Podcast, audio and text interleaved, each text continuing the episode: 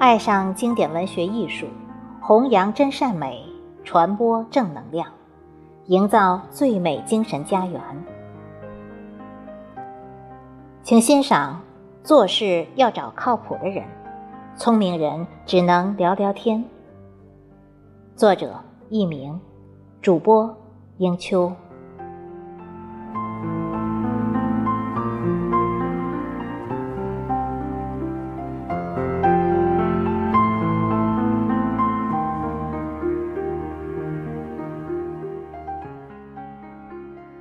接触了很多聪明人，聊天的确很受益。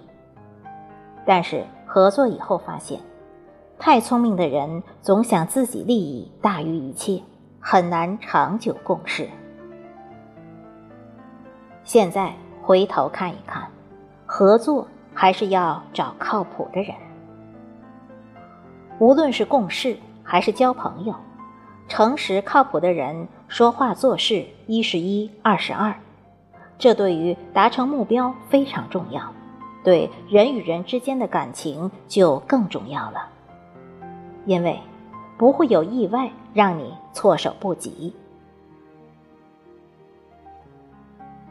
做事要找靠谱的人，聪明人只能聊聊天。现在很多人在一起谈论最多的话题是我们很聊得来。其实，年头长久了才发现，很聊得来只是一种心理满足感，而靠谱才能给予双方安全感。当一个靠谱的人承诺你事情的时候，他在心里已经有了把握，这件事情该怎么办？而一个想聊事的同事、属下、朋友、客户，他承诺你的事情多半是察言观色，发现你的心理需求，用语言满足你，能不能办，他根本就没有想过。因为他的聪明，所以总会在有办法上让你觉得他尽力了。其实他连想都没有想一下，他连心都没用一下。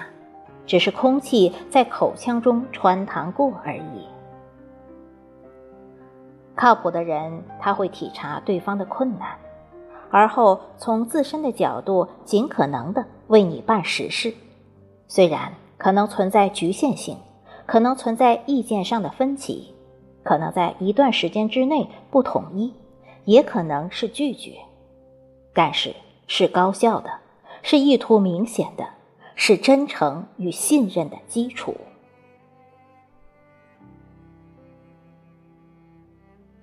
一个人的忠诚之心，远远超过抖出来的机灵。每个人都能突发奇想，拿出一个超出别人地方的技能，如同智商高低一样，人与人差距并不大，即使个别人智商超群。如果情商有问题，也会大打折扣。尤其在当前信息发达的时代，很多信息的传播速度跨越了地域和群体，瞬间就可以传遍全球的各个角落，更能搜索到所要的任何信息。聪明的人懂得很多，靠谱的人也不一定懂得就少。在当前知识大爆炸的时代，信息的获取速度超过以往，久而久之，很多人自然变聪明了。从全社会看，聪明的人一定能力不错，但不一定是个靠谱的人，也就是人品不一定有保证。靠谱的人不一定不是聪明的人，但一定是在自己力所能及之处。是有能力的人，诚实守信的人。现实生活中，人们喜欢聪明的人，当属正常心理。人们可以保持联系，但不一定会愿意推心置腹的相处，主要是变数太大，不托底。而人品好、靠谱的人，自然会有靠谱的人与之相处交往，也就是企业中我们强调的。忠诚大于能力。能力可以培养，人品不太好改变。比如，有的人在跟你合作的时候，尾巴夹得紧紧的，一旦不合作了，什么恶劣的手段都会使用出来。由于聪明，穿上了一件善良实在的外衣，让人觉得这个人很实在。但对靠谱的人伤害就太大了。他们大多不善言辞，只会用心与人相处，吃亏了大不了讲在当面，也就是人们常说的好欺负好人。结果委屈受大了，泪水咽到肚子里。擦干了，还是阳光一片。在当前这个社会，遇到靠谱这种人是求之不得的宝贵资源。他们在社会的各个领域，如果能遇到，是企业中的万幸之事，固然要倍加珍惜。